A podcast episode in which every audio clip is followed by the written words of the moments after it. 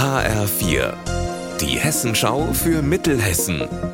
Hier ist das Studio Gießen. Ich bin Anne-Kathrin Hochstrat. Hallo. Heute bleiben die meisten Apotheken geschlossen. Auch sehr viele bei uns in Mittelhessen. Der Grund, die Apothekerinnen und Apotheker protestieren und wollen mehr Geld für ihre Arbeit. Höhere Löhne bekommen sie aber nur, wenn die bisherige Gesetzgebung geändert wird und die Krankenkassen dadurch mehr zahlen müssen. Mira Sellheim leitet in Gießen eine Apotheke und ist im Vorstand des Hessischen Apothekerverbandes. Sie erklärt die Forderung. Wir haben die letzten 20 Jahre einmal 3% Erhöhung gehabt in 20 Jahren.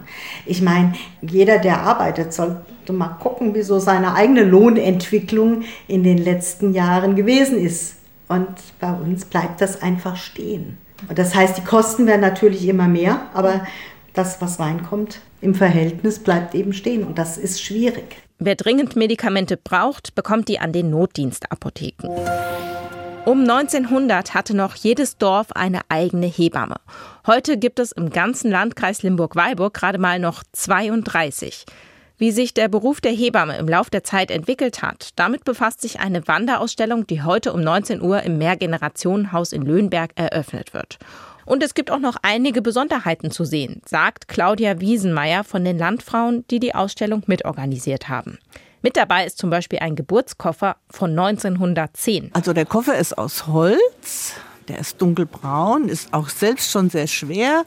Da sind kleine silberne Dosen drin, da ist ähm, Sakrotan drin, da sind ist Mull drin, da sind Gebärgurte drin, da sind Handschuhe drin, auch schon Gummihandschuhe. Da ist eine Milchpumpe drin, die ist aus Glas, also die fasse ich kaum an, weil ich habe Angst, sie geht kaputt.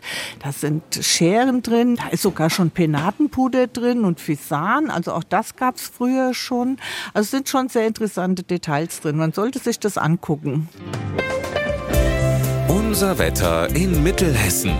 Wieder ist es sonnig und trocken. Im Laufe des Nachmittags bilden sich harmlose Wolken bei 23 Grad in Dietshölztal, 25 Grad in Bad Nauheim und 24 Grad in Limburg. In der Nacht lösen sich die Wolken wieder auf. Morgen wird es ziemlich genauso wie heute. Ihr Wetter und alles, was bei Ihnen passiert, zuverlässig in der Hessenschau für Ihre Region und auf hessenschau.de.